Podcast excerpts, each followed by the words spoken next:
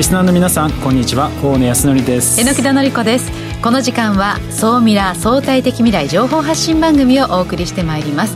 ニュースや情報をもとに仮説を立て予測することが可能な相対的未来につながるヒント総ミラをいち早くリスナーの皆さんにお届けしていく情報番組です。パーソナリティは大野康則さんです。よろしくお願いいたします。よろしくお願いします。さあそしてもう一方日本能率協会総合研究所マーケティングデータバンクエグゼクティブフェロー菊池健二さんです。はい、えー、菊池健二です。よろしくお願いします。今日もですね先週に続いてインク5000から話題をお届けしたいと思います。はい楽しみにしています。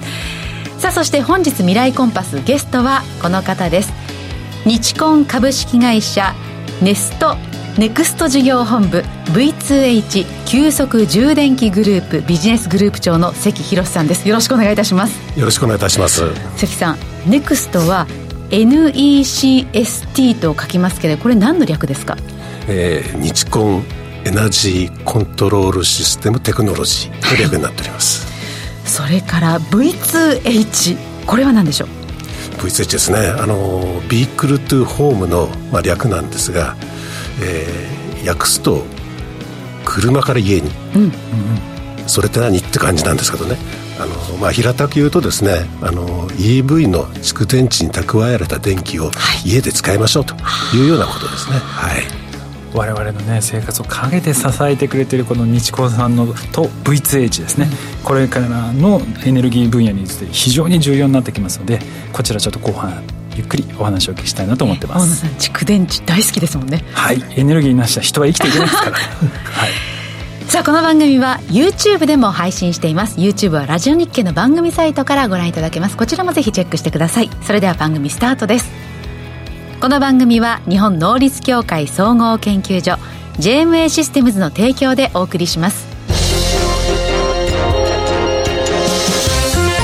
総ミラートレンド。総ミラトレンドこのコーナーは大野さんが気になるニュースをピックアップそして解説していくコーナーです。よろしくお願いします。はいよろしくお願いします。ちょっとニュースの前にあれなんですけどや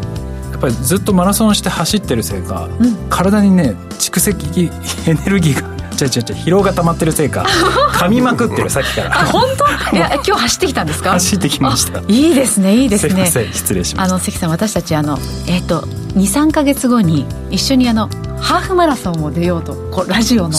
メンバーで、ね、ちょっとそれで大野さん今ね頑張ってちょっと疲れてすみません。あの噛みまくって。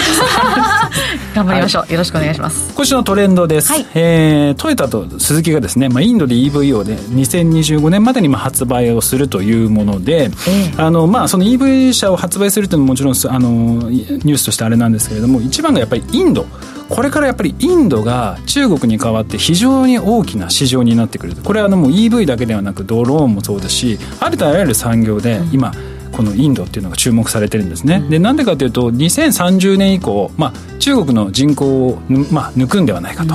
で世界の人口がこのままでいくともう100億も突破するというところで中国をまあこうまあ、ビジネスの、えー、で動いていたところが、まあ、これからインドにこうなりつつあると。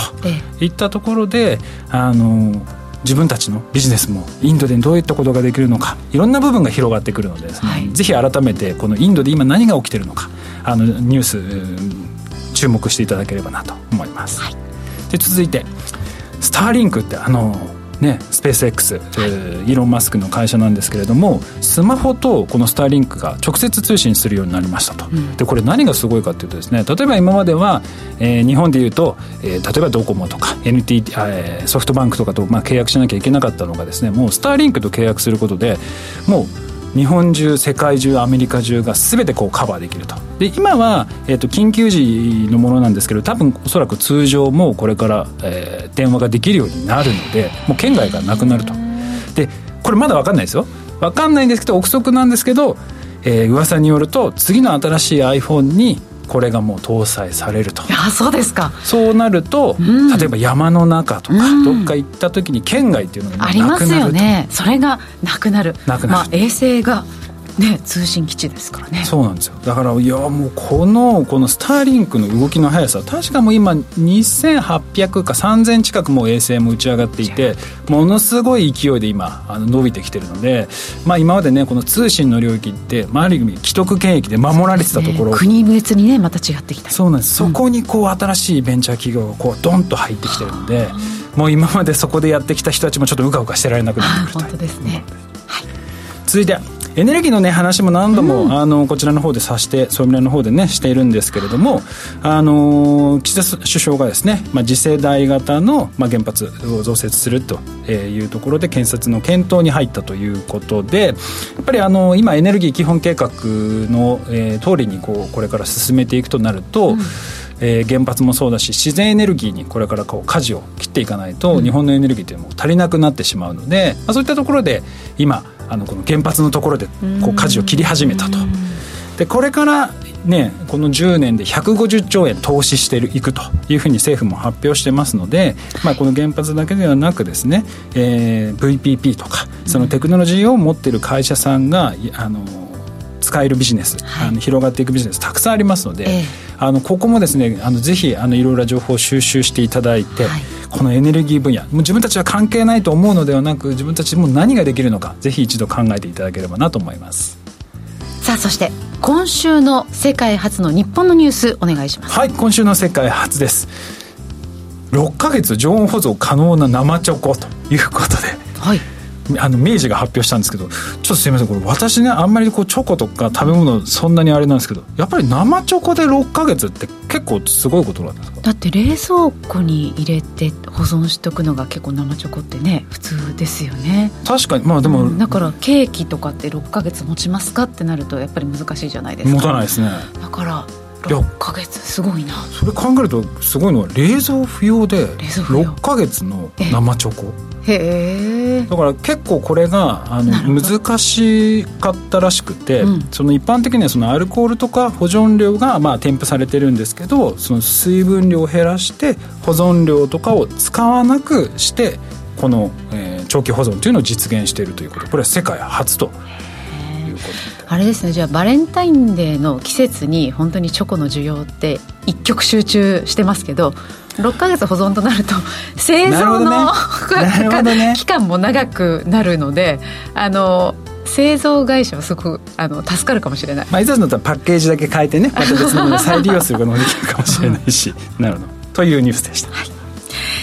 えー、ここまでは「総ミラートレンド」でした。一旦 CM です相対的未来情報発信。総ミラ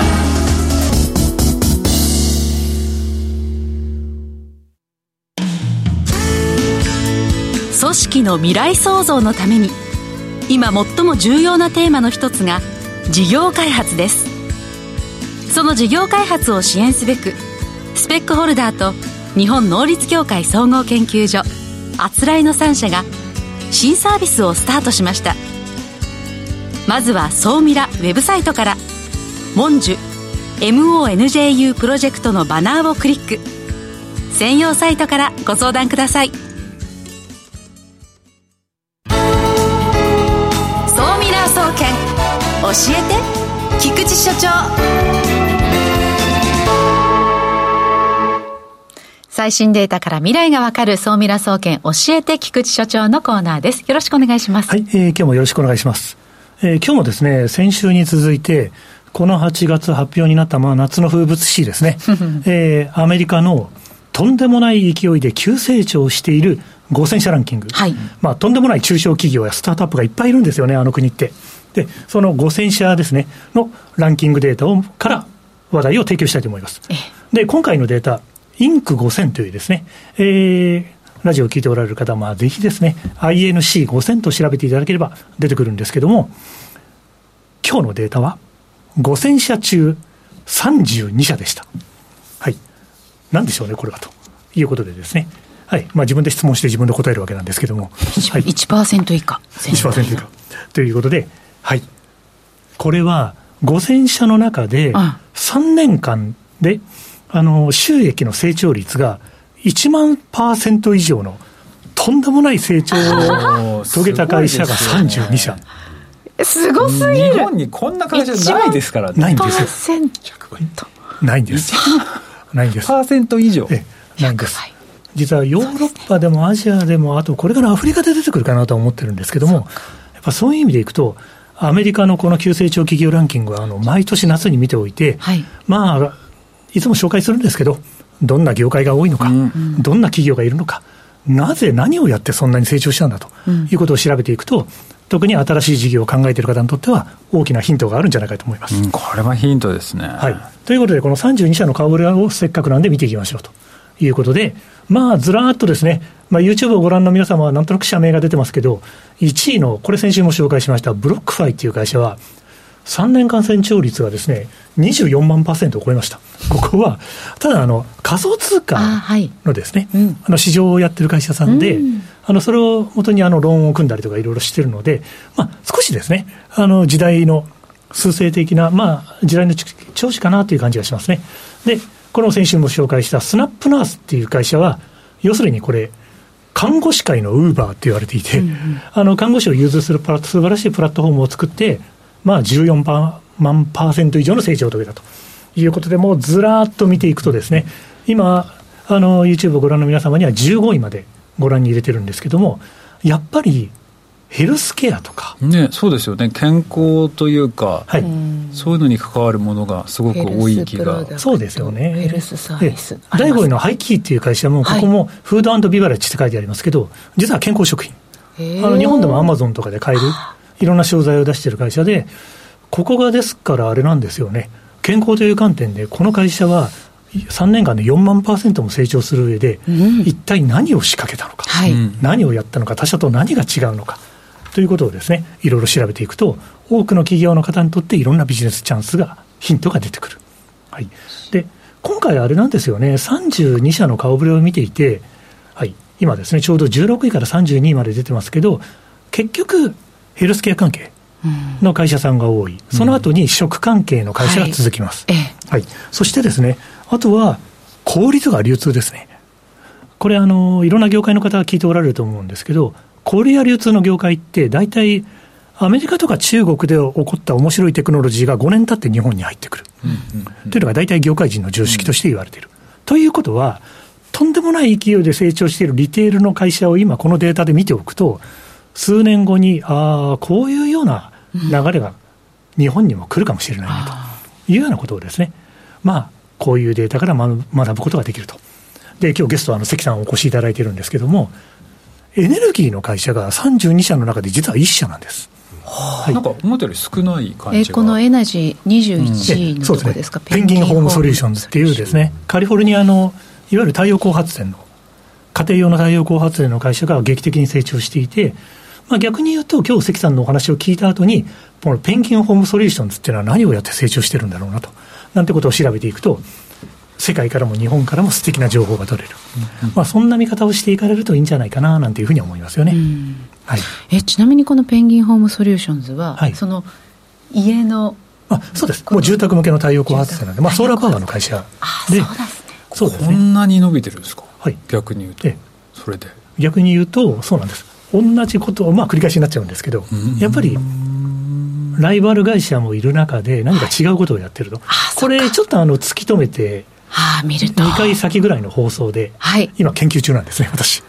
ああこのデータ出たばっかりで。そうですええ。ねそっか。確かにそうですよね。これ一社しか入ってないわけですもんね。そうです。でね。ただもちろん、あの、4桁台の成長ですかね、8000%とか5000%とか、そういう会社でやっぱりエネルギー分野は大注目で、もう群雄割拠なんで、そういう会社がしのぎを削ってますけど、劇的に他社を差に差をつけてる会社がまだいらっしゃらない。という見方がポイントなんじゃないかなってあいうふうに思ってます。うん。そうですかでは今日も最後にはい、まとめではておきましょうか。今日のこのはいランキング、インク5000をの見方総ミラ的にまとめてくださいそうですね。はい、ありがとうございます。あの、やっぱりエネルギーにしても健康にしても食にしてもですね、やっぱり命を守るテクノロジーに関わるビジネスはまあ大成長を遂げるんだなということが改めてこのデータを見て証明されたと思います。あと、この後関さんからもお話を伺えると思うんですけど、結局は結びつけるサービスをやってる会社がみんな伸びてるんだなということが鮮明によくわかります。はいこれはもうぜひこの後のですね、お話を楽しんでいただければと思います。あとはねえたと来週はですね、健康関係のいろんなデータをちょっとご紹介したいので、再来週になるんですけど、インク5000の中でこの3社が特に注目というのを、菊池の視点で、再来週紹介したいと思いますので、ぜひまた聞いていただけるとありがたいです。はい、わかりました。ここまでは、総ミラ総研教えて菊池所長のコーナーでした。相対的未来情報発信、総ミラ。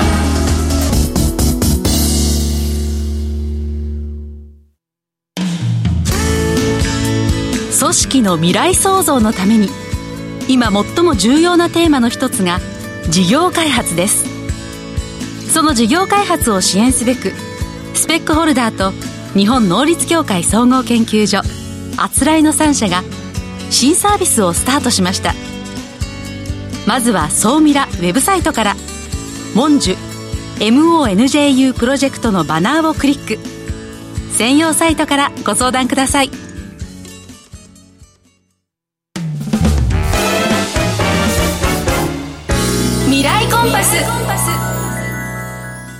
未来コンパス。このコーナーは未来への羅針盤コンパスを手にすべく魅力あるゲストをお招きした最先端情報をお聞きしていくトークコーナーです。改めまして本日のゲストをご紹介します。日コン株式会社ネクスト事業本部 V2H 急速充電器グループビジネスグループ長の関博さんです。よろしくお願いいたします。よろしくお願いいたします。今日はちょっとあのいろいろ関さんにお話をお聞きしたいんですけどまず先ほど冒頭にもちょっとお話聞いたんですけど V2H、うん、V2H は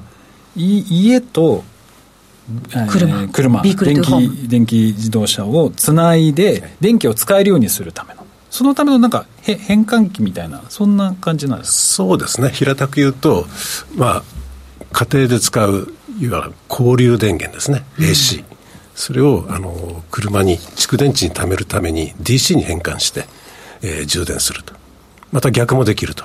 車の DC を家庭で使う AC に変換すると、まあ、そういう機器になります。だから今までだとその電気自動車っていうのは、まあ、ガソリンスタンドとかスーパーとかに置いてあった急速充電器にこうパ、ね、挿して使ってたのが自宅でそのまま充電もできるし何かあった時はそれを自宅の電源として使えるようになる、うん、車がだから、はい、車としても使えるし充電器蓄電池としても使えるしっていうことですね。すごいですよね、うん、いやでもここの商品ってなんか最近こう、まあ、ちょいちょいこう目に見す見するようになったんですけどいつぐらいからこの研究開発されてるものはい。あのまあ、開発のきっかけはですね2011年3月の東日本大震災、うん、そこにあります。でその年のですね12月、まあ、これは経産省さんからのですね依頼もありまして、えー、開発をスタートして翌年の7月には販売をしたと、はい、いう商品になります。翌年の？7月。じゃあもう数数ヶ月？はい7ヶ月で。7ヶ月で、はい、えそんなスピード感で普通作れるんです。か いや作っちゃったんですね。はい、ええー、だからその時はまあ国からの支援もありまた東日本大震災の時のその電力不足ということへのこう、まあ、使命感というのに突き動かさそうですね、うん、はい。技術者が頑張ったと思います。いや私だったらテンションすごい上がりますね。なんとか作ろうと。もう多分あの裏側にプロジェクト X の多分、歌が流れて そういうテンション上がりながら多分やってると思いますね。えそれで、えーと、その時経産省から依頼された時っていうのは、まあ、いろんな企業さんがそこに参加されてそれをやられてたんですか？えーとですねえー、V2H 機器については、まあ、最終的に、まあ、日コン1社が残ったということになります。えそれはななんで他の会社さんはやらなかったんですか？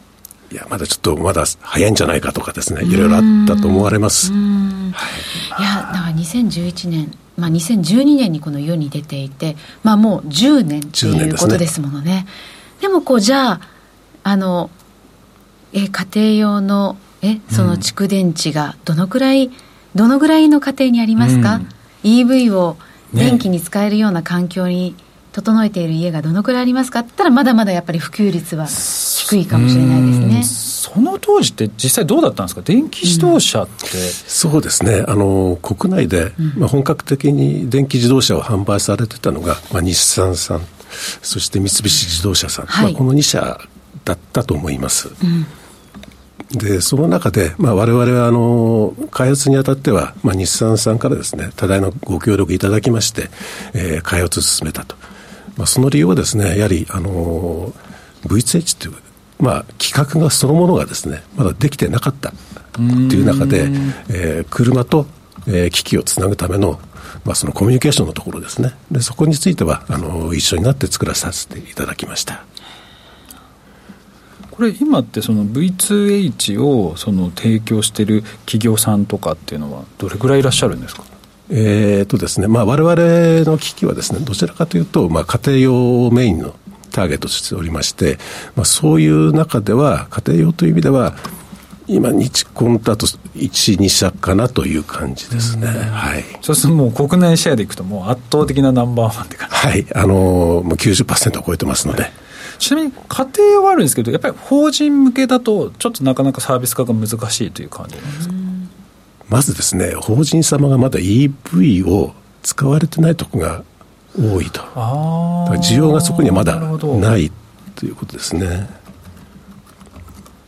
あと、今って戸建てをちょっと中心に考えてるんですけど、はい、集合住宅向けみたいなものも今後出てきたりするんですか？そこがやはり課題だと思ってます。あの集合住宅で一軒一軒に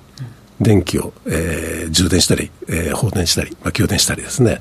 えー、することができるかどうかっていう意味ではなかなか難しいなと。うん、今、マンションにでもあの入り始めてるんですが、それはやっぱり管理する管理連だとか、まあ、そういうところに、えーと、いざっていう時に置いていただく。で普段は充電器として使っていただくと。いう使い方が多いですね。まあさすがに集合住宅になると使う電気の量もね すごい多いからそれをこう賄うとまあ確かに大変ではありますよね。この家庭用の方でいくと、まあ、今こうエネルギー不足とか、まあ、ニュースでねよくそういうのを話聞くと思うんですけどやっぱりそれの影響っていうのは非常にあったんですか？問い合わせ件数だとかそういったそうですね。あの問い合わせ件数はですね非常に多くなってきております。あの家庭用という、まあ、あのやっぱりガソリンの価格が高騰したことによってやっぱり EV がいいんではないかというお声も上がったんですがまあ、電気代そのものもですね、最近徐々に上がってきてるということはありますが、まあ、ガソリン1リットルで何キロ走れますかというのと、うん、えー、電気1キロワットアワーで何キロ走れますかと。まあ、圧倒的に電気の方がですね、えー、効率がいいということになります。すみません、ちょっと私、まだ電気自動車乗ったことないんですけど、あれを1台フル充電、例えば日産のリーフみたいなものをフル充電するのに、大体電気代っていくらぐらいかかるものなんですか？えー、と1キロワットアワーを例えばあの家庭の電気ですと、まあ、25円とか、まあ、30円弱ですよね。かける40倍です、うん、40リットルみたいなとかそうか。じゃあえいくらだ？1200円。1200円。で